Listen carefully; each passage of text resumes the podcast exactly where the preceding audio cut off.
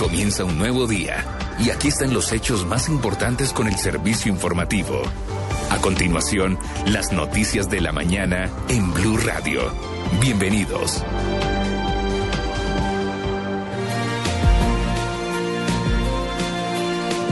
Son las 6 de la mañana y un minuto. Muy buenos días. Aquí estamos con las noticias de la mañana en Blue Radio. Hoy 7 de agosto tenemos cielo nublado en Bogotá y una temperatura de 8 grados centígrados. Se conmemoran 194 años de la batalla de Boyacá, que selló la independencia de nuestro país. El presidente Juan Manuel Santos estará justamente en ese sitio, en el puente de Boyacá, en un homenaje a los militares que lograron la independencia y luego encabezará varios actos en la ciudad de Medellín.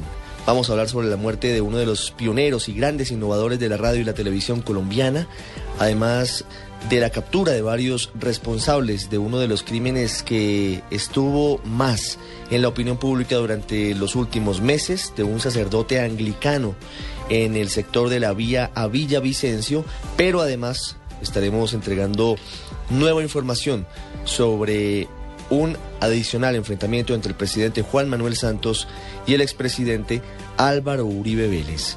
Seis, tres minutos, Lexi Garay, Diego Monroy y Ricardo Espina los acompañamos en este amanecer de miércoles festivo en Colombia.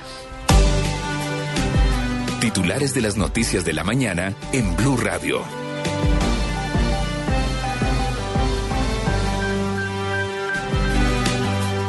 Murió en Bogotá don Fernando Londoño Henao, uno de los pioneros de la radio y la televisión colombiana. Londoño Henao fue presidente y creador de Caracol Televisión y es el responsable del nuevo modelo de medios en Colombia. Con ceremonias en el puente Boyacá y en Medellín, el presidente Juan Manuel Santos encabezará los homenajes con conmemoración de la batalla de independencia. La vía entre Bogotá y Tunja permanecerá cerrada entre las 9 de la mañana y la 1 de la tarde en el sector del puente de Boyacá debido a la presencia del jefe de Estado y de varios ministros en ese sitio, conmemorando los 194 años de independencia. Hoy serán puestos a disposición de la justicia los cinco capturados por el asesinato de un sacerdote anglicano en el sur de Bogotá. Se adelantan los preparativos para la llegada al país del secretario de Estado de los Estados Unidos, John Kerry, prevista para este próximo domingo. Fueron sorprendidas en estado de embriaguez 16 personas durante la noche del 6 de agosto y la madrugada de este miércoles 7 de agosto, mientras que otras 500 personas fueron remitidas a la Unidad Permanente de Justicia por casos como riñas, hurtos y escándalos en la vía pública. Nicaragua negó que esté afrontando explotación petrolera en la reserva de Seaflower cerca del archipiélago de San Andrés. El presidente de Uruguay, José Pepe Mujica, pidió a UNASUR el apoyo en el proceso de paz que afronta Colombia luego de reunirse con cabecillas de las FARC en Cuba. Solamente hay 70 mil millones de pesos para reparar a las miles de personas afectadas por la caída de Interbolsa. Según las cifras del gobierno, se necesitan 500 mil millones de pesos para completar este proceso. Mañana comenzarían las negociaciones entre el gobierno y los campesinos del Catatumbo tras el desbloqueo de vías en el municipio de Tibú. Cafeteros del Huila y Valle del Cauca insisten en que irán al paro convocado por la Avenida Cafetera para el próximo 19 de agosto. El ministro de Trabajo, Rafael Pardo, rechazó las amenazas que fueron hechas aparentemente por la banda de los rastrojos en contra de varios representantes de organizaciones sindicales e integrantes del Polo Democrático. Casa por cárcel le fue concedida a la joven de 24 años que conduciendo en estado de embriaguez mató a un motociclista en Medellín. Nuevo enfrentamiento entre el presidente Juan Manuel Santos y el expresidente Álvaro Uribe Vélez por la supuesta compra que pretendía hacer Colombia de aviones F-16. El Ministerio de Minas y Energía reportó que la producción de petróleo en nuestro país durante el mes de julio aumentó en 9,09%, llegando a 1.200.000 barriles de crudo por día. Una red urbana de milicianos de las FARC estaría detrás del frustrado atentado con 15 kilos de amonal en el sur de Bogotá. El presidente de Ecuador, Rafael Correa, planteó la posibilidad de reformar la constitución de su país para buscar una reelección indefinida. El presidente de Estados Unidos, Barack Obama, dijo que es inexplicable la posición que ha asumido Rusia frente al otorgamiento de un asilo temporal al excontratista de la CIA, Edward Snowden, quien reveló uno de los más grandes escándalos de espionaje de los últimos tiempos. Usted está con las noticias de la mañana en Blue Radio.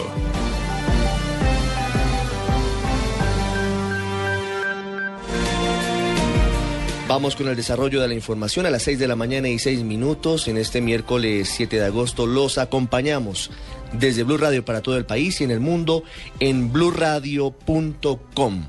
Murió en las últimas horas uno de los pioneros, uno de los grandes hombres de los medios de comunicación en Colombia. El hombre encargado de diseñar el actual modelo de la televisión colombiana. El hombre que en medio de múltiples aventuras de radio, logró hacer de nuestro país una de las potencias en el mundo, en uno de los medios de comunicación más románticos y más bellos, Fernando Londoño Henao, el hombre que durante cerca de tres décadas fue presidente de las juntas directivas de Caracol Televisión y Caracol Radio, falleció en las últimas horas y su legado permanece vigente en nuestro país. Información a las 6, 7 minutos con Eduardo Hernández. Buenos días. Diego Fernando Londoño, hijo de don Fernando Londoño Henao, confirmó a Blue Radio el fallecimiento de su padre, fundador y uno de los primeros directivos de Caracol Radio y Caracol Televisión. Su hijo, quien también trabaja en la industria de los medios de comunicación, contó en los micrófonos de Blue el legado que dejó don Fernando al país. Pues nada menos que la fundación de Caracol Radio, de Caracol Televisión, 60 años de trabajo en, la industria de la comunicación, la transformación de, la televisión hacia una empresa privada y a, el actual sistema de radio que de Colombia, que es el mejor del mundo. Yo creo que eso y una familia muy bella y muy unida. El presidente Juan Manuel Santos expresó sus condolencias a la familia y allegados de don Fernando a través de su cuenta de Twitter. El mandatario escribió textualmente, lamentamos mucho la muerte de Fernando Londoño Henao, fundador y primer presidente de Caracol. Don Fernando será velado en la funeraria Gaviria en el norte de Bogotá. Sus exequias se cumplirán en la capilla del gimnasio moderno. Eduardo Hernández, Blue Radio. 6, 8 minutos de la mañana. Hoy, 7 de agosto, Colombia conmemora 194 años de la batalla de Boyacá que le dio la independencia a nuestro país. En todo el territorio colombiano están programados diferentes actos, pero el principal se realizará en las próximas horas en el puente de Boyacá. ¿Qué actos están programados allí? María Camila Díaz, buenos días.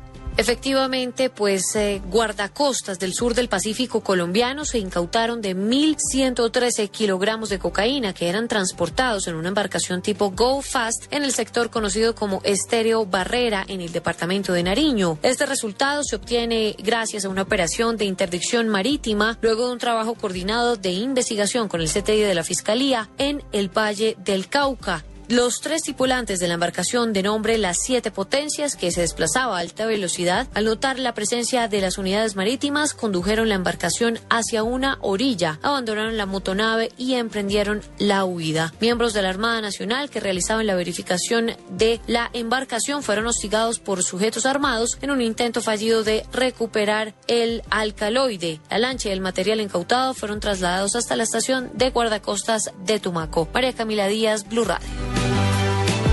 Gracias, Mara Camila. Un operativo importante antidrogas en Tumaco, en Boyacá, exactamente en la vía entre Bogotá y Tunja, en el sitio emblemático, el puente de Boyacá, estará el presidente Juan Manuel Santos con el ministro de la Defensa, con los altos mandos del ejército y de la policía encabezando un acto muy sentido, pero que será privado ante las amenazas que hay de un grupo de exmilitares y expolicías que están reclamando por sus derechos salariales para intentar hablar con el jefe del Estado han decidido desde la seguridad de la Casa de Nariño que este evento que tradicionalmente es abierto para todos los colombianos hoy se realice de manera privada.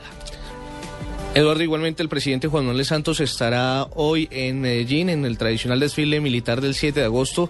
El mandatario aprovechará para inaugurar un centro de rehabilitación para militares heridos en combate. Los detalles los tiene Byron García. Buenos días. Con su presencia en el tradicional desfile militar del 7 de agosto y que se hará este año en la ciudad de Medellín, el presidente de la República Juan Manuel Santos cumple su tercer año al frente del país. El mandatario, quien recientemente manifestó por primera vez que sí desearía que sus políticas fueran reelegidas, estará al frente de la inauguración de un centro de rehabilitación para militares heridos en combate por minas antipersona. Para este centro de rehabilitación, la gobernación de Antioquia realizó una inversión por 1.500 millones de pesos. En lo que va corrido el 2003 en Antioquia, 50 personas han sido víctimas de minas antipersona. Desde Medellín, Byron García, Blue Radio. Byron, gracias. 6 de la mañana, 11 minutos. Comenzó a esclarecerse uno de los crímenes que más produjo impacto en la opinión pública en estos últimos meses. Hablamos del asesinato de dos personas en el sur de Bogotá, en la vía Villavicencio. Uno de ellos, sacerdote anglicano, y otro, un abogado de esa misma congregación religiosa. Este episodio tomó ribetes, tomó tintes de novela, porque lo que dijeron testigos es que supuestamente los anglicanos querían negociar una guaca de DMG que tenía miles de millones de pesos en el departamento del Meta. Cuando iban por esa guaca, estas personas fueron asesinadas, pero los responsables del crimen fueron detenidos en las, en las últimas horas y hoy serán puestos a disposición de la justicia. Pablo César Guevara con detalles de esta historia. Buenos días. En las próximas horas serán presentados ante un juez de control de garantías de Bogotá los cinco detenidos investigados por la muerte de dos sacerdotes anglicanos en la capital de la República en el pasado mes de junio. Los detenidos fueron capturados por unidades del CTI de la Fiscalía en la capital de la República. Según se conoció, se les imputarán cargos por concierto para delinquir, estafa y tráfico de monedas el director del CTI encargado, Luis Carlos Gómez, aseguró que hay muchas probabilidades que estén involucrados con este doble homicidio. Pueden estar incursas en el homicidio de los dos sacerdotes, hecho que ocurrió a mediados de junio, pertenecientes a la iglesia eh, anglicana. Es posible que estén incursos en esa comisión de ese hecho punible. De acuerdo con informaciones preliminares de la Fiscalía, estas personas harían parte de una banda dedicada a la estafa en la capital de la República. Pablo César Guevara, Blue Radio. Ya son las 6:13 minutos de la mañana. Nicaragua respondió a la nota de protesta enviada por la canciller María Ángela Holguín por los presuntos ofrecimientos de explotación petrolera en territorio colombiano que estaría haciendo el gobierno de Daniel Ortega. El país centroamericano negó que esté ofreciendo este tipo de actividades en la reserva de Seaflower cerca del archipiélago de San Andrés. La información la trae Julián Calderón. En carta abierta dirigida a la canciller María Ángel Holguín, el ministro nicaragüense de Relaciones Exteriores Samuel Santos López negó tal acusación y señaló que si bien la página web del Ministerio de Energía y Minas de su país no está actualizada con el mapa redefinido por el fallo de la Corte Internacional de Justicia de La Haya, ninguna empresa petrolera informada sobre el fallo de la Corte estaría interesada en solicitar concesiones en dicha zona. Y mal pudiera Nicaragua estar ofreciendo lo que de todos es conocido que no es propio, indicó Santos en la carta enviada a la canciller colombiana. Por el contrario, el canciller nicaragüense advierte que si se toma en cuenta el cronograma publicado en la página web de la Agencia Nacional de Hidrocarburos Colombiana, se confirmaría que Colombia estaba adjudicando bloques de exploración en las áreas que eran objeto del diferendo marítimo que fueron reafirmadas como nicaragüenses y que se encuentran localizadas en la biosfera Seaflower. Julián Calderón, Blue Radio. 6 de la mañana, 14 minutos, el presidente de Uruguay, José Pepe Mujica, reconoció haberse reunido con algunos voceros de las FARC durante su visita a Cuba. El mandatario uruguayo le pidió a Mercosur que le brinde todo el respaldo al gobierno colombiano en los diálogos en La Habana. La información la tiene Miguel Garzón.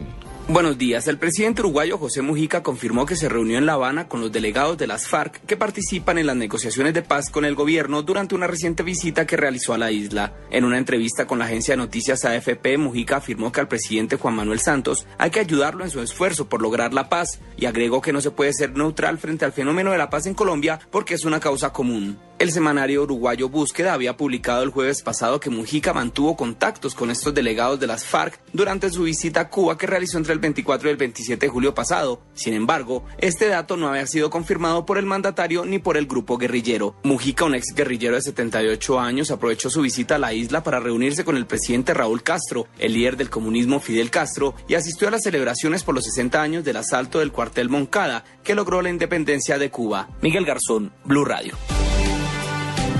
Gracias, Miguel. Seis, dieciséis minutos. Uno de los asuntos más importantes en los diálogos de paz ha sido la posibilidad de la presencia de las víctimas en Cuba para que cara a cara le digan a las FARC cuáles son sus expectativas del perdón que deben ofrecer a los colombianos. Se está pidiendo que muy pronto ese grupo de víctimas pueda llegar a la mesa de diálogos en La Habana, Cuba. Información con Natalia Gardiazabal. Tras la denuncia de violación de derechos humanos en Colombia por parte de la oficina de esta organización en el país, varios congresistas pidieron la presencia de un grupo de víctimas en La Habana, con el propósito de que éstas manifiesten directamente sus propuestas en la mesa. Manifestaron que esto está propuesto en la Ley de Verdad, Justicia y Reparación. Asimismo, afirmaron que la presencia de las víctimas es necesaria para tener un diálogo directo con las FARC y el gobierno. Frente al rechazo de las FARC a un marco jurídico para la paz, señalaron que la norma está realizada correctamente, ya que crea discusión tanto en la derecha como en la izquierda. Natalia Gardeazabal, Blue Radio. Los tres años del gobierno de Juan Manuel Santos. Sus logros. Vamos bien en el cumplimiento de la ambiciosa meta. Sus problemas. No voy a permitir que ninguno de estos paros me bloquee una sola carretera. La Corte, al trazar la línea de delimitación marítima, cometió errores graves. Su futuro. Sí deseo que las políticas que hemos promovido continúen más allá. Un panorama de la situación del país frente a su economía, seguridad, política y el proceso de paz con las FARC. Las conversaciones no tendrán un tiempo ilimitado. Se medirán en meses, no en años. Este miércoles 7 de agosto a las 10 de la mañana en Blue Radio y bluradio.com. La nueva alternativa. Usted está con las noticias de la mañana en Blue Radio.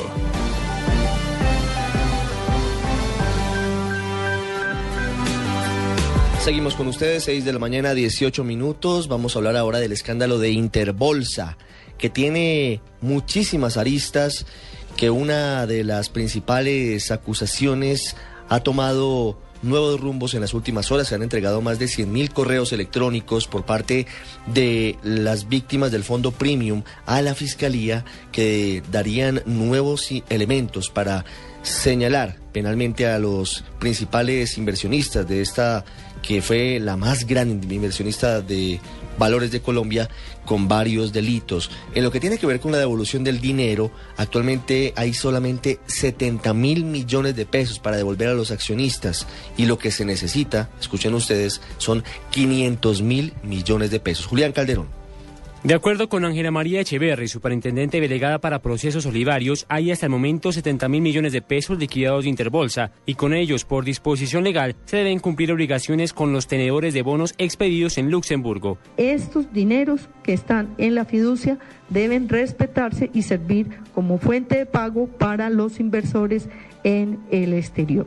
Estos 70 mil millones, que en un año podrían incrementarse en otros 20 mil millones, solo alcanzaría para 350 tenedores de estos bonos, dejando pendiente de pago las obligaciones de Interbolsa con la Dirección de Impuestos y Aduanas Nacionales DIAN y las obligaciones con los bancos. Julián Calderón, Blue Radio. 6.19 minutos de la mañana. Mañana jueves se iniciarían las negociaciones en el Catatumbo luego de que los campesinos cumplieran con el levantamiento del paro. Ayer el presidente Juan Manuel Santos anunció quiénes serían los integrantes de esa mesa de negociaciones, sin embargo, aún no han llegado a la zona. Los detalles de lo que se vive en esta zona del país los trae Sulayu Cruz.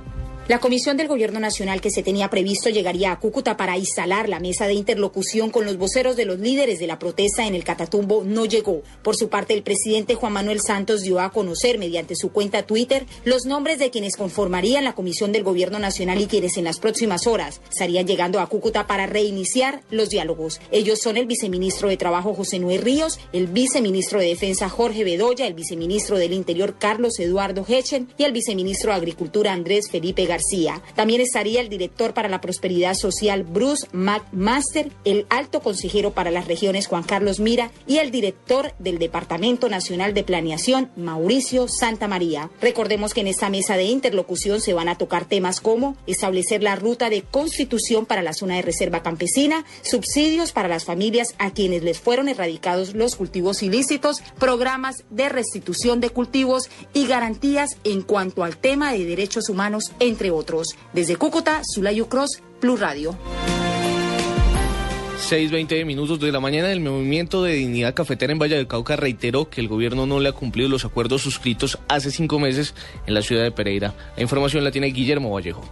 El vocero del gremio en este departamento, José Emilio Yepes, recordó algunos de los puntos que según él no les han hecho realidad y que serán conversados nuevamente el próximo lunes en Bogotá. El auxilio que el gobierno generosamente le está pagando a la caficultura y a los productores del café, pero que se lo advertimos, no metiera de por medio a la Federación Nacional de Cafeteros como intermediario para el pago y ahí es donde se han presentado un sinnúmero de dificultades. El dirigente gremial insistió en que no depende solo del Movimiento Nacional Agropecuario levantar la orden de movilización el próximo 19 de agosto, sino del gobierno. Guillermo Vallejo, Blue Radio Cali. Ahora son las 6 de la mañana y 21 minutos, no aprendemos. Estábamos revelando recientemente las cifras de personas sorprendidas manejando en estado de embriaguez en las últimas horas. Son 16 personas que fueron detenidas por parte de las autoridades en la noche del 6 de agosto y en la madrugada de hoy 7 de agosto. Hay otras 500 personas que fueron enviadas a la Unidad Permanente de Justicia por riñas, hurtos, escándalos en la vía pública. Todo tiene que ver con el licor. Y vamos a Medellín porque hablando precisamente de estos casos, la justicia le dio casa por cárcel a la joven de 24 años que en estado de embriaguez iba conduciendo su carro y mató a un motociclista. Diana Pérez con la información.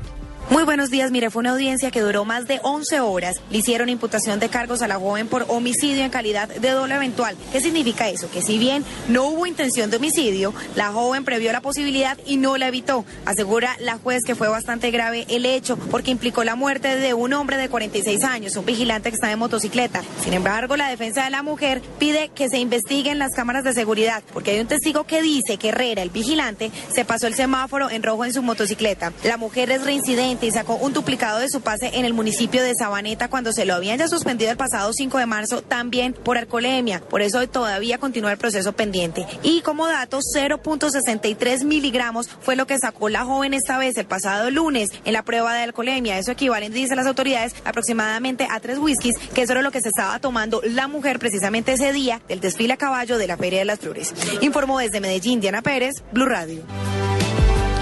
6.23 minutos de la mañana, momento para actualidad política nacional, porque en medio de una dura polémica fue elegido el senador liberal Juan Manuel Galán como nuevo presidente de la Comisión Primera del Senado. Toda la novela de lo que sucedió en el legislativo durante la elección lo tiene Marcela Ulloa. Hola, muy buenos días. La competida elección del nuevo presidente de la Comisión Primera del Senado terminó en medio de denuncias y división de partidos. Con nueve votos fue elegido el liberal Juan Manuel Galán y derrotado con siete votos el uribista Manuel Enríquez Rosero. Ratificar mis agradecimientos a todos los que depositaron su confianza en mí, creyeron en mí, en mis capacidades para poder eh, ocupar esta posición y representarlos a todos ustedes. Agradecer a todas las bancadas representadas en la comisión primera. La elección de Galán no cayó bien entre los uribistas, pues dicen algunos que no se cumplió con un pacto que había entre los partidos, porque el gobierno pidió tener a un integrante de la Casa Liberal en ese cargo. Así al menos eh, se lo dijo a Blue Radio Enríquez Rosero. Pues eso dicen los mentideros políticos, ¿no? Que había que tener una persona más cercana al gobierno como el senador Galán. Pero la democracia es eso y aquí unas veces se, se pierde, otras veces se gana y lo importante es seguir cumpliendo cumpliendo la tarea con decisión y con dedicación como lo hemos hecho hasta ahora. El otro palo fue Elmer Hurtado, quien fue elegido como vicepresidente de esa misma comisión. Una elección polémica y muy competida, pues se trata de la comisión que tendrá nada más y nada menos que la aprobación de las leyes que se requieren para sacar adelante lo que se acuerde en un eventual proceso de paz. Marcela Ulloa, Blue Radio. 6 de la mañana, 25 minutos, la canciller María Ángela Holguín destacó en las Naciones Unidas el papel de las organizaciones regionales en el mantenimiento de la paz y aseguró que cumplen un papel importante en todo el proceso que se adelanta con las FARC en La Habana, Cuba. La información la tiene Miguel Garzón. Buenos días. La canciller María Ángela Holguín resaltó ante las Naciones Unidas el papel que cumplen las organizaciones regionales y subregionales en el mantenimiento de la paz. La ministra destacó durante su intervención en el debate abierto del Consejo de Seguridad de la ONU el trabajo que estos organismos adelantan alrededor del mundo. En su discurso, Holguín también señaló algunos resultados del trabajo mancomunado que realizan las organizaciones regionales y subregionales con el Consejo de Seguridad en países de África y América, e igualmente resaltó la importancia que tiene para Colombia el acompañamiento de la comunidad internacional en el proceso de diálogo de paz con las FARC que se adelanta actualmente en La Habana, Cuba. Miguel Garzón, Blue Radio. 6 de la mañana, 26 minutos, la Superintendencia de Industria y Comercio tendrá que responder ante el Congreso. Fueron citados sus funcionarios porque se le está pidiendo ahora a los colombianos que reporten sus bases de datos y autoricen su uso entre diferentes empresas. Todo esto obedece a un decreto que fue expedido hace algunos meses que le entrega algunas obligaciones a quienes manejan información privada de los colombianos. Entre otras cosas, por eso hemos visto en los periódicos una cantidad muy importante de avisos pagados por esas empresas, pero ahora el Congreso cita a la superintendencia para que explique qué está haciendo para proteger los datos de los colombianos. Juan Camilo Maldonado. El senador liberal Luis Fernando Velasco citó en la Comisión Primera del Senado al superintendente de Industria y Comercio Pablo Felipe Robledo para que explique por qué el gobierno nacional exige a los ciudadanos que se reporten ante las entidades que tienen informaciones suyas en bases de datos para que autoricen o prohíban su uso usar la información para un fin específico, no para cualquier cosa. El decreto que saca el gobierno tiene dos elementos que son, en mi concepto, atentatorios del derecho fundamental. Primer elemento, genera una autorización tácita para que quienes tengan los datos de cualquier ciudadano los puedan usar como quieran. ¿Y por qué hablo de una autorización tácita que es contraria al derecho fundamental y contraria al espíritu de las dos leyes? Porque le dice que aquel ciudadano que no mande una carta a la base de datos diciendo que no usen sus datos, esas bases de datos pueden usar como quieran sus bases de datos. El superintendente de Industria y Comercio tendrá que responder en el Congreso en la citación del próximo martes. Juan Camilo Maldonado, Blue Radio. Continuando con temas políticos, el Congreso eligió a Yolima Carrillo como nueva magistrada del Consejo Nacional Electoral. Carrillo fue la única postulada para el cargo y estará en representación del partido Cambio Radical. La información con Rubén Darío Bayona. El Congreso en pleno eligió a Idaires Yolima Carrillo Pérez como nueva magistrada del Consejo Nacional Electoral con 149 votos en reemplazo de Carlos Ardila Ballesteros, quien renunció a su cargo hace dos meses. Carrillo Pérez es de Maicao, La Guajira y abogada de la Universidad Libre de Barranquilla. Además se desempeñó como asesora del Consejo Nacional Electoral. Carrillo Pérez también fue postulada por el partido Cambio Radical y recibió el apoyo de los liberales, la U y otras bancadas. La nueva magistrada le pidió al Congreso durante su intervención fortalecer desde el legislativo los temas electorales. Rubén Darío Bayona, Blue Radio. 6 de la mañana, 28 minutos, sigue el enfrentamiento entre el presidente Juan Manuel Santos y el expresidente Álvaro Uribe. El jefe de Estado respondió con fuerza a la versión que se puso a rodar, que se dio a conocer en las redes sociales sobre la posibilidad de que nuestro país esté interesado en la compra de varios aviones de guerra, F-16 exactamente.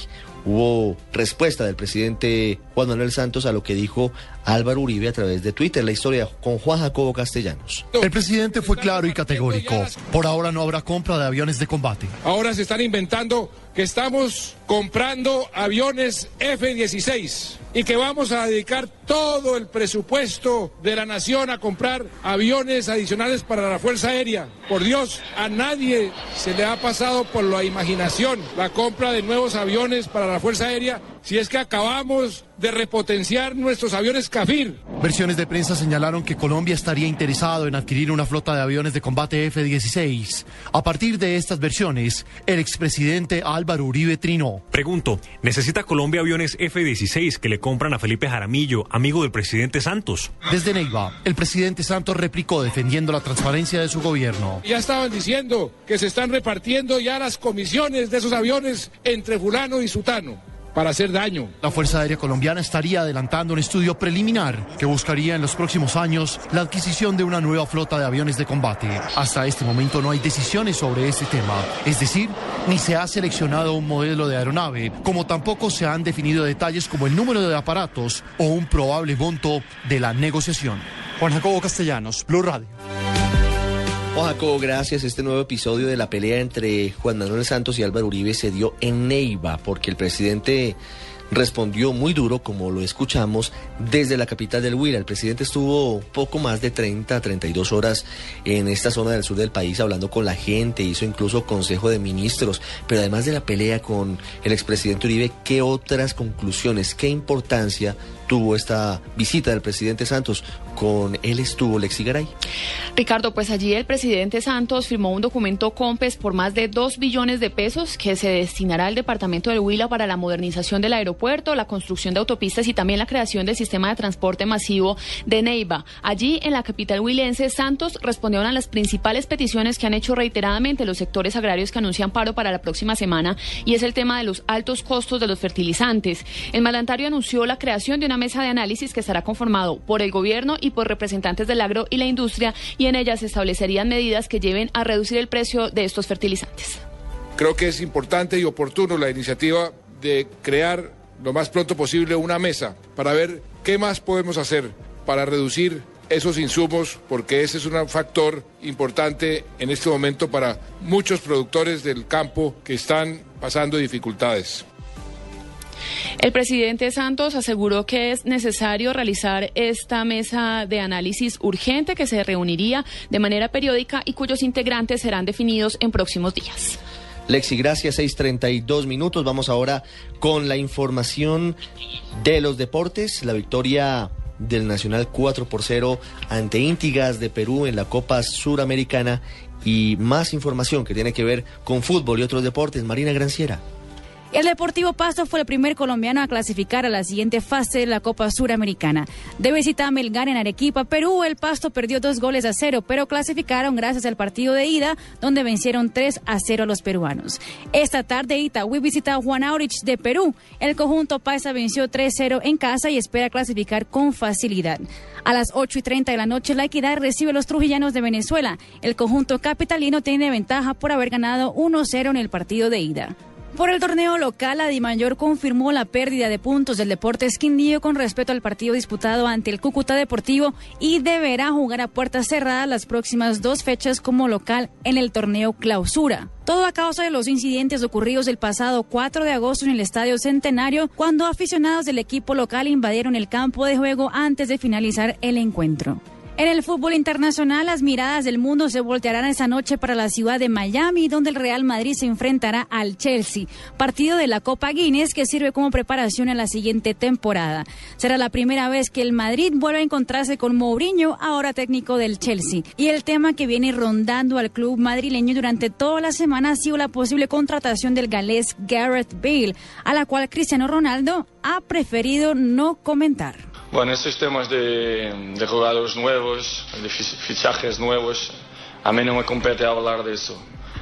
Estoy muy contento con los jugadores que tengo a mi lado, pues yo pienso que esta plantilla uh, está recheada de grandes jugadores. El partido inicia a las 8 de la noche, horario colombiano. Marina Granciera, Blue Radio. Good morning, repeat after me. The planet is blue. The planet is blue. Todos saben que el planeta es blue. Ahora te vamos a enseñar que también es verde. De lunes a viernes a las 7.30 de la noche, en Blue Radio, la nueva alternativa. Piensa verde, piensa blue. Los tres años del gobierno de Juan Manuel Santos. Sus logros. Vamos bien en el cumplimiento de la ambiciosa meta. Sus problemas. No voy a permitir que ninguno de estos paros me bloquee una sola carretera. La Corte, al trazar la línea de delimitación marítima, cometió errores graves. Su futuro. Sí deseo que las políticas que hemos promovido continúen más allá. Un panorama de la situación del país frente a su economía, seguridad, política y el proceso de paz con las FARC. Las conversaciones no tendrán un tiempo ilimitado. Se medirán en meses, no en años. Este miércoles 7 de agosto a las 10 de la mañana en Blue Radio y bluradio.com. La nueva alternativa. Todos los sábados al mediodía en Blue Radio lo ubicamos en la noticia. Gracias por acompañarnos en el radar. Estamos analizando El radar, lo que usted quiere saber de lo que está pasando. Descubra con Ricardo Ospina y un amplio equipo de periodistas el origen de las noticias. más importantes de la semana aquí en Blue Radio y Blue Radio. El radar, todos los sábados al mediodía en Blue Radio, la nueva alternativa. Seguimos en las noticias de la mañana aquí en Blue Radio, 6.35 minutos. Los acompañamos en este amanecer de miércoles festivo, 7 de agosto, y vamos con noticias internacionales. Hay información de última hora que viene desde España, Lexi, que tiene que ver con la captura de varios colombianos implicados en delitos en el viejo continente. Ricardo, pues son 14 personas de nacionalidad colombiana y brasileña que fueron capturados por la Guardia Civil Española en Madrid, señaladas todas estas personas de integrar una red de trata de cocaína procedente de nuestro país y de Centroamérica. Durante los operativos eh, fueron capturadas inicialmente dos personas que ocultaban 6.2 kilos de cocaína en maletas de doble fondo y las otras 12 personas fueron capturadas en localidades cercanas a Madrid. En general, las autoridades lograron incautar dos armas de fuego, 11 mil euros, joyas y 12 vehículos de gama media y alta, además de esta droga de la escaloide. 6.36 minutos, hablamos ahora de la posibilidad que comienza ya a plantear el presidente de Ecuador, Rafael Correa,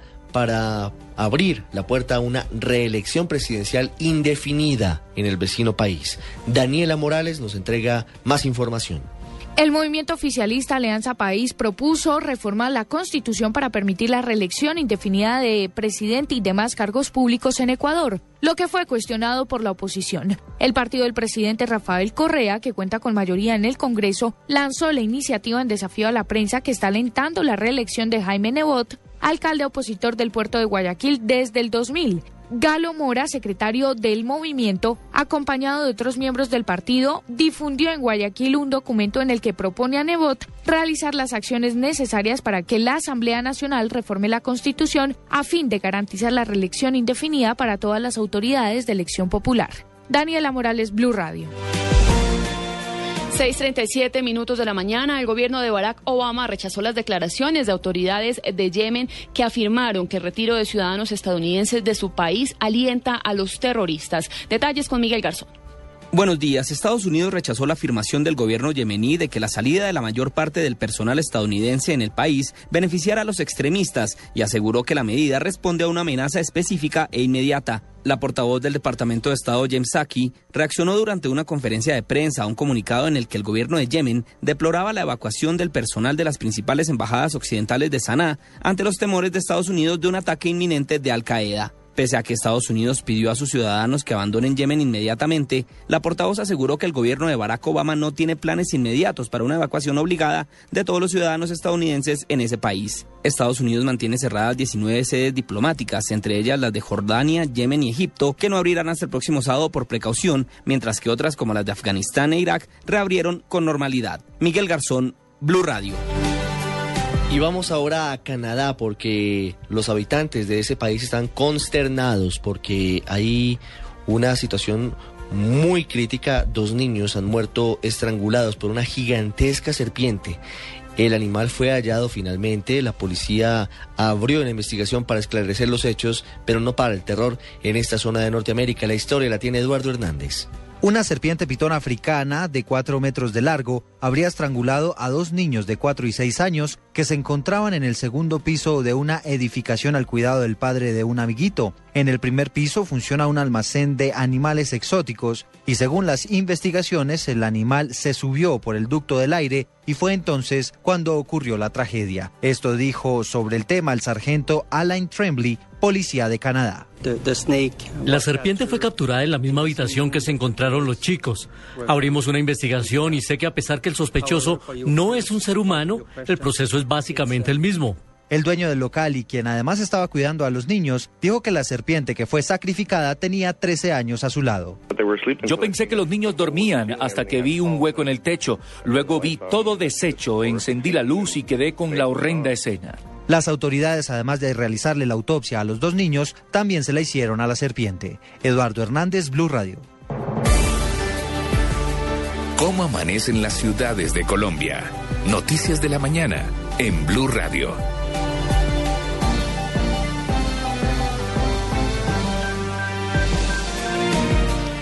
A las 6:40 minutos de la mañana iniciamos este primer recorrido por las regiones del país en el departamento de Antioquia. La política del sistema masivo de transporte de Medellín fracasó en su intento de ofrecer cobertura en la prestación del servicio a los habitantes. A esta conclusión y luego de numerosos estudios llegó la Corporación de Transportadores de la ciudad. Desde la capital antioqueña la información la tiene Mónica Escorcia. Hola, buenos días. La Corporación de Transportadores de Antioquia Cotranza asegura que si el metro, el Metroplus y los cables no fueran alimentados por los colectivos tradicionales, solo venderían 350 mil pasajes que equivalen a 120 mil ciudadanos utilizando el sistema de los 3 millones 600 mil que tiene el Valle de Aburrá, razón por la que aseguran que la política de transporte fracasó. Su presidente Iván Darío Restrepo. Esos vehículos les duplicaron el uso del metro y es más, cuadruplicaron los orígenes y destinos posibles para integrarse con el metro. En cualquier parte de la Valle de la Burra usted encuentra un vehículo de transporte público colectivo que lo integra con el metro a menos de 500 metros. En Medellín hay 43 empresas con 4.600 buses tradicionales. Según el estudio, la demora de la implementación de la política ha desestimulado a los viajeros y los ha llevado a trasladarse a la moto o al carro particular, perdiendo el objetivo de descongestionar las vías con el sistema masivo. Desde Medellín, Mónica Escorcia, Blue Radio. Vamos a las 6 de la mañana y 41 minutos. A Neiva fue capturado alias Tapa, uno de los delincuentes más buscados del sur del país, sindicado del reclutamiento de menores de edad para cometer delitos en el departamento del Huila. En Neiva, la información la tiene Edgar Donoso. Salomón Valencia Astudillo también era conocido con el alias de Salomón. Era considerado el líder de la banda delincuencial Los Tapas y habría liderado varias acciones terroristas. Coronel Miguel Moncaliano, comandante de policía en el Huila. Esta persona es señalada de ser el responsable de ubicar el artefacto explosivos en el barrio Las Acacias. Tiene un prontuario delictivo sobre unas investigaciones referente a los hurtos. Tiene, en este caso, pues eh, la orden de captura sale por hurto calificado y hurto agravado. El delincuente deberá responder, entre otros delitos, por el hurto calificado y agravado en concurso con tráfico, fabricación y porte de arma de fuego. En Neiva, Edgar Donoso, Blue Radio. En Risaralda, las autoridades están alarmadas por el incremento de casos de violencia intrafamiliar. En menos de 24 horas fueron capturados dos hombres sindicados de agredir brutalmente a sus esposas. Los detalles desde Pereira con Freddy Gómez. En las últimas horas, la policía capturó a dos hombres en el municipio de Santa Rosa de Cabal, uno de 40 años y otro de 36, sindicados de generar violencia intrafamiliar contra sus esposas. Una de las mujeres se encuentra en cuidados intensivos en el Hospital San Jorge de Pereira. La otra ya fue dada de alta. Sin embargo, las autoridades aseguran que en municipios como Santa Rosa de Cabal, donde ha aumentado el desempleo, se está presentando el aumento igualmente de la violencia intrafamiliar. Desde Pereira, Freddy Gómez, Blue Radio. Vamos ahora a Barranquilla. Por descuido, un menor de edad resultó afectado con serias quemaduras en todo su cuerpo. Descuido principalmente de sus familiares. Giovanni Álvarez nos cuenta cómo amanece el Atlántico.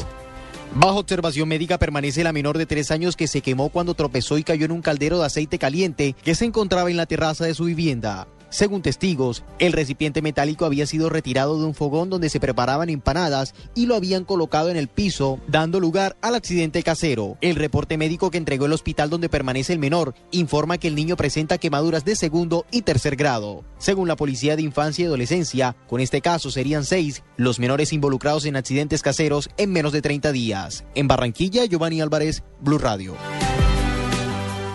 Siguen las labores de búsqueda en el Quindío de un soldado profesional que se fugó de la instalación militar donde se encontraba recluido junto a otros cuatro uniformados señalados de participar en un falso positivo ocurrido en el 2007. Juan Pablo Díaz. Autoridades del Quindío, especialmente las militares, buscan en todos los rincones del departamento al soldado profesional John Faber Zavala Blandón, quien se escapó de la sede del Batallón Cisneros de la Octava Brigada, ubicado en zona rural del municipio de Montenegro. El militar se encontraba detenido allí, pues es acusado junto a otros cuatro soldados de causar la desaparición y muerte de Frandina y Martínez, un joven del municipio reportado como guerrillero dado de baja en un combate en el 2007 en Salamina Caldas. Zavala se escapó justo cuando se acercaba una nueva audiencia ante el juez que adelanta este caso de falso positivo. Desde Armenia, Juan Pablo Díaz, Blue Radio.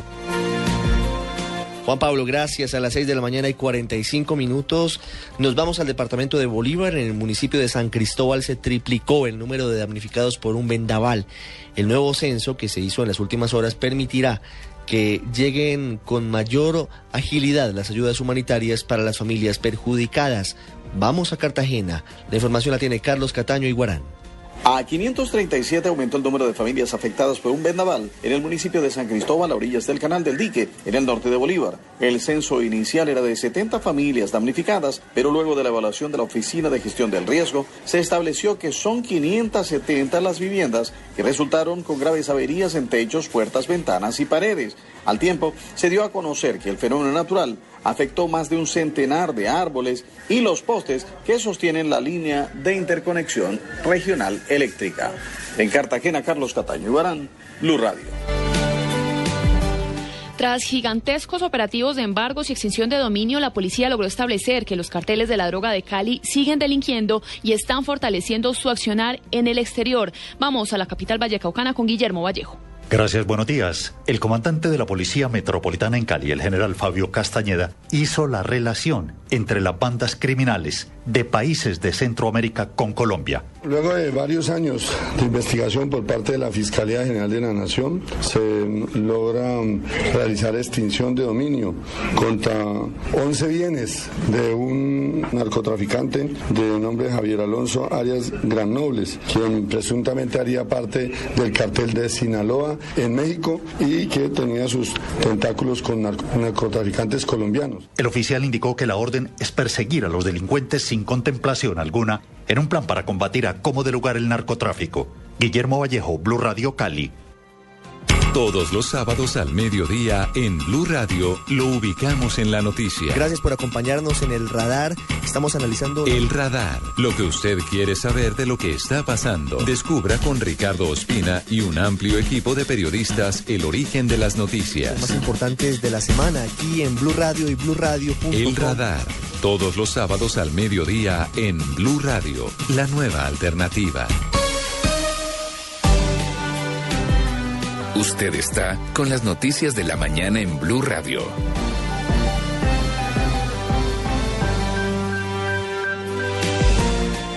Usted sigue con las noticias aquí en Blue Radio, son las 6 de la mañana y 47 minutos. El vicepresidente Angelino Garzón pidió a los estudiantes del SENA que cesen los ataques contra su directora Gina Parodi y negó que el gobierno quiera privatizar esta entidad. Juan Camilo Maldonado. En una carta abierta dirigida por el vicepresidente de la República, Angelino Garzón señala que tanto el presidente Juan Manuel Santos como la actual directora del SENA, Gina Parodi, han reafirmado que la institución no se privatizará y por el contrario, se fortalecerá como la Universidad de los Trabajadores Colombianos. El vicepresidente asegura que fortalecer el SENA es un objetivo del gobierno nacional y de la actual directora del organismo. Ha manifestado el vicepresidente en esta carta abierta que lo importante es dialogar. Dijo que se debe hacer con respeto, pero también señala que cualquier protesta social o bloqueo que se haga al interior del SENA contribuye al debilitamiento de la institución y al fortalecimiento de la educación privada a nivel técnico y tecnológico. Esto en clara referencia al incidente que se presentó en Manizales, donde Gina Parodi fue retenida por los estudiantes. El vicepresidente rechazó este tipo de situaciones. Juan Camilo Maldonado, Blue Radio. 6:48 minutos de la mañana. Hace ya más de un mes se dio la aprobación de uniones civiles entre parejas del mismo sexo. Pues bien, pese a toda la polémica que generó esta medida, diferentes sectores de la sociedad han asegurado que no ha tenido la acogida esperada. La información la tiene Alejandro Romero. Según datos de la Superintendencia de Notariado y Registro, el número de peticiones hecho por estas parejas para formalizar sus relaciones durante las últimas semanas ha sido bajo, asegura el superintendente Jorge Enrique Vélez, que aunque en las notarías el nivel no ha sido el esperado, al parecer los jueces han recibido una mayor cantidad de solicitudes. Es más buscar una política y, uno tiene que entenderlo. Yo lo tengo que responder de acuerdo a lo que ha pasado en, las, notarías. La verdad es que no, no, tengo información, yo no hay cuatro o cinco casos de vínculos contractuales el funcionario confirmó que hasta el momento no ha recibido ningún requerimiento de sanciones a notarios por incumplimientos en esta materia. Alejandro Romero, Blue Radio. Ya son las 6 de la mañana, 49 minutos. La Fiscalía imputó 35 hechos delictivos a presuntos integrantes del Frente Héctor Julio Peinado de Sierra de las Autodefensas. Esto dentro de lo que se ha comenzado a hacer en los últimos días y es priorizar los graves delitos, los crímenes de lesa humanidad, crímenes de guerra cometidos por los paramilitares. Daniela Morales con la información. La Unidad Nacional de Fiscalías para la Justicia y Paz inició la imputación de cargos a tres presuntos integrantes del Frente Héctor Julio Peinado Becerra de las AUCI. Roberto Prada Delgado, alias Robert Jr., José Lenin Molano, alias Ojito, y Felipe García Velandia, alias Pecas, deberán responder por los delitos de homicidio, secuestro, extorsión, desaparición forzada, hurto, porte ilegal de armas y concierto para delinquir, en por lo menos 35 hechos delictivos ocurridos en los municipios de Abrego Norte de Santander y San Alberto Cesar. Entre los hechos se destaca el homicidio de Naidín Antonio Bayona Santos, candidato a la alcaldía de Abrego, ocurrido el 23 de octubre de 1997. Daniela Morales, Blue Radio. 6.50 minutos de la mañana, reiteradas voces de la política nacional insisten en la necesidad de llevar una comisión de víctimas del conflicto a la mesa de diálogos en La Habana. Sobre el tema, el senador Roy Barreras aseguró que esta posibilidad aún no está definida. ¿Qué más dijo el congresista Natalia Gardezábal? Tras la finalización de la reunión de la Comisión de Paz del Congreso, el senador Roy Barreras afirmó que el día que finalice el segundo ciclo de las mesas regionales de paz con el informe que será entregado a los países garantes, embajadores de Cuba y Noruega y el coordinador del sistema de Naciones Unidas, con el propósito de que tal informe llegue a las mesas de La Habana con las voces de más de 3.000 víctimas que piden la paz pronto. La idea de que haya una comisión de víctimas en la mesa de La Habana es una idea que nosotros estimulamos, pero que no está acordada aún y no está definida. Cuando se defina, la opinión pública tendrá conocimiento cierto de que tal comisión existirá. Hoy no hay ninguna confirmación sobre esa comisión de víctimas en La Habana. Frente a un eventual viaje de víctimas del conflicto armado a La Habana para que se reúnan con las FARC, Barreras dijo. A ver, no nos adelantemos. Acabamos de terminar una nueva reunión de la Comisión de Paz del Congreso. Lo que tenemos claro es que el día 27 de este mes se cerrará el segundo ciclo de mesas regionales de paz. Barreras cuestionó que la guerrilla haya rechazado el marco legal para la paz y manifestó que de llegar a conseguir un acuerdo que llegue a poner fin al conflicto, la guerrilla deberá darle el debido reconocimiento a las víctimas. Natalia Gardia Blue Radio. Son las 6 de la mañana, 52 minutos. Hay nuevas pistas en poder de la policía sobre cuáles eran los objetivos que tenían algunos integrantes de las milicias de las FARC con la posibilidad de detonar cerca de 15 kilos de amonal un explosivo muy poderoso en algunas zonas de la capital del país. Hubo pánico en la noche del lunes, hubo evacuaciones en la zona del portal de Usme de Transmilenio y todo regresó a la normalidad, pero hay detalles sobre la investigación con César Chaparro. La policía ya tiene plenamente identificados a los dos hombres que, según los investigadores, portaban el explosivo y que tenían que encontrarse con un tercer hombre aquí en el sector de Usme, en el sur de la capital del país, para entregarle el material explosivo. Como alias Steven y alias el abuelo, fueron identificados los dos señalados guerrilleros de las FARC que tenían en su poder el artefacto explosivo. Según las investigaciones, los dos señalados delincuentes tendrían que encontrarse aquí, en un punto exacto de la localidad de Usme, para entregarle el explosivo a un tercer hombre que era el encargado de llevarlo y hacerlo activar a un establecimiento comercial, según los investigadores, que no habría pagado una extorsión que exigía las FARC. Según el comandante de la Policía de Bogotá, el general Luis Martínez, ya está identificado el hombre que mandó colocar este explosivo y que viene azotando con varias extorsiones a varios comerciantes aquí de la capital del país. Es conocido como alias El Loco o alias Iván, jefe del Frente 53, dicen las autoridades que se encuentra escondido en la selva del Meta. La presión de estos criminales para que las personas que vienen siendo extorsionadas en la ciudad sientan esa presión y le paguen a esos criminales el general Martínez también explicó que el artefacto explosivo estaba escondido en una caneca. El artefacto está compuesto por 15 kilos diamonal. Tenía un dispositivo de activación de dos estopines con mecha lenta. El general Martínez también agregó que ya está entre la pista de otros milicianos de las FARC que tienen azotado con extorsiones a varios comerciantes de la ciudad. César Chaparro Pinzón, Blue Radio. César, gracias. Son las 6:54 minutos de la mañana. Mañana domingo está prevista en Bogotá una jornada especial para recuperar el eje ambiental en el centro de la capital. 15 entidades públicas y privadas de la ciudad se reunieron para este propósito. Mañana jueves, Lex. Mañana jueves, es que el festivo me tiene un poquito desubicado. la información de esta actividad la tiene Jenny Navarro. Será un evento masivo y de gran impacto. La alcaldía local de La Candelaria, el Hotel Augusta, la Fundación Bacatá y los comerciantes del sector firmarán un pacto ambiental en el que se comprometen a apadrinar, cuidar, proteger y preservar el eje ambiental en cuatro aristas: ambiente, seguridad, convivencia y cultura. Se trata de una iniciativa de tipo mixto en la que las entidades gubernamentales y la empresa privada unen esfuerzos para convertir el 8 de agosto de 2013 en el Día de la Protección del Eje Ambiental en Bogotá, con una programación cultural que comenzará a las 6 de la mañana con una alborada en la que participarán 25 abuelos de la localidad, quienes entonarán hermosas canciones y terminará a las 7 de la noche con la presentación de los tamboleros de Belén. Jenny Navarro, Blue Radio. ¿Cómo amanecen las ciudades de Colombia? Noticias de la mañana en Blue Radio.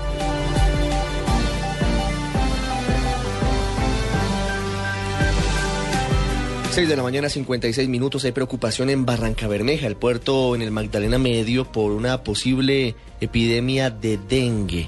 Una mujer falleció tras ingresar a una clínica de la zona con síntomas de gripa, pero aparentemente se trata de otra enfermedad tropical. Daniel Pedras Mantilla nos informa desde esta zona del país. La joven profesional fue identificada como Laura Silva, de profesión psicóloga, quien ingresó el pasado domingo en la noche a la clínica La Magdalena con aparentes síntomas de la enfermedad del dengue. Sus familiares y amigos lloraban en inmediaciones del centro asistencial la muerte de Laura Silva, quien para sus seres queridos el diagnóstico nunca fue claro. Una llegada de la paciente fallecida advirtió a Blue Radio que estaba pendiente de un traslado a un centro asistencial de Bucaramanga que nunca llegó. Blue Radio habló con el subdirector científico de la clínica Magdalena en Barranca Bermeja, Freddy Amaya, quien señaló que el caso está en estudio y que no se puede descartar la muerte por dengue. Desde Barranca Bermeja, Santander, Daniel Pedra Samantilla, Blue Radio. 6.56 minutos de la mañana, ahora vamos al eje cafetero porque durante estos primeros días del mes de agosto se han registrado en Pereira numerosos casos de homicidios que evidencian un incremento comparado con los meses anteriores. Las autoridades ya manifestaron su preocupación y anunciaron medidas de choque. Freddy Gómez. Según las autoridades, estas estadísticas los preocupan mucho. El aumento del 5% en las muertes violentas en esta capital indica que se están presentando más casos de sicariato y que las medidas hasta el momento tomadas no han sido suficientes. Así lo asegura Juan Carlos Valencia, secretario de Gobierno. Los suicidios me han bajado drásticamente, nos bajó la ciudad de 19 contra 12. Y ya en el tema de, de muertes violentas, tuvimos en el mes de julio tres muertos más de lo que ha sido, que nos lleva a cinco en todo el año. Estas estadísticas se conocieron en un Consejo de Gobierno extraordinario realizado hasta altas horas de la noche. Según las autoridades, a partir del 8 de agosto se tomarán nuevas medidas. Desde Pereira, Freddy Gómez, Blue Radio. 657 vamos a la zona del Urabá antioqueño. Asociaciones agrícolas se reunieron en las últimas horas para definir medidas que eviten un paro en el sector bananero y en el sector agrario en esta zona del occidente del país. Luis Guillermo Sánchez. Para hacerle frente a la problemática del sector agropecuario, con el fin de evitar la parálisis en varios renglones de la economía, Sintrainagro propuso crear una mesa nacional agraria. Guillermo Rivera Zapata, presidente nacional de Sintrainagro. Donde en esta mesa tratemos todos los problemas del sector agrario para irle buscando soluciones porque es que el problema agrario en el país durante muchos años ha estado abandonado por el Estado. Pero ¿quiénes harían parte de esta mesa? Con presencia de los diferentes ministros que tienen que ver con esa problemática, de la representación de organizaciones representativas y reconocidas en el país. La idea es entre todos buscar alternativas para reactivar el sector agropecuario y por ende fomentar el empleo. En apartado Antioquia, Luis Guillermo Sánchez, Blue Radio.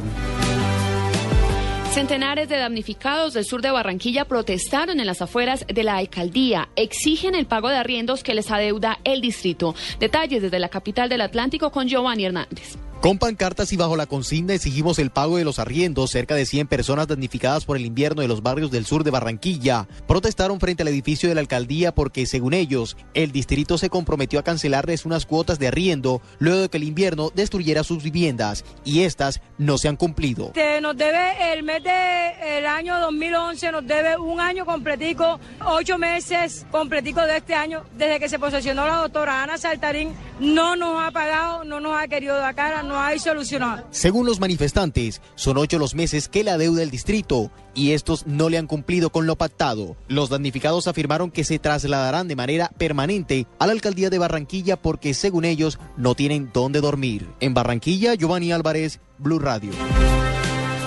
659, vamos a Valledupar. La alcaldía de la capital del Cesar gestionó millonarios recursos para invertir en la seguridad a través de la dotación de la policía e implementación de cámaras de seguridad en sitios estratégicos. Martín Mendoza con la información.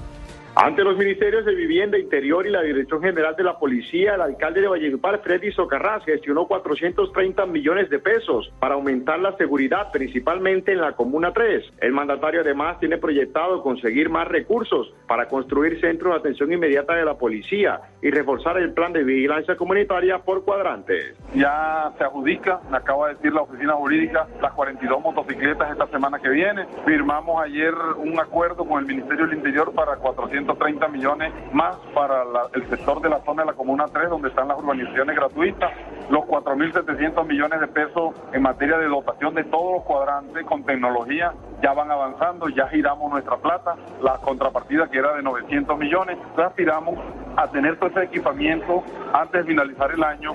Esta es la información con Martín Mendoza desde Valledupar, Blue Radio.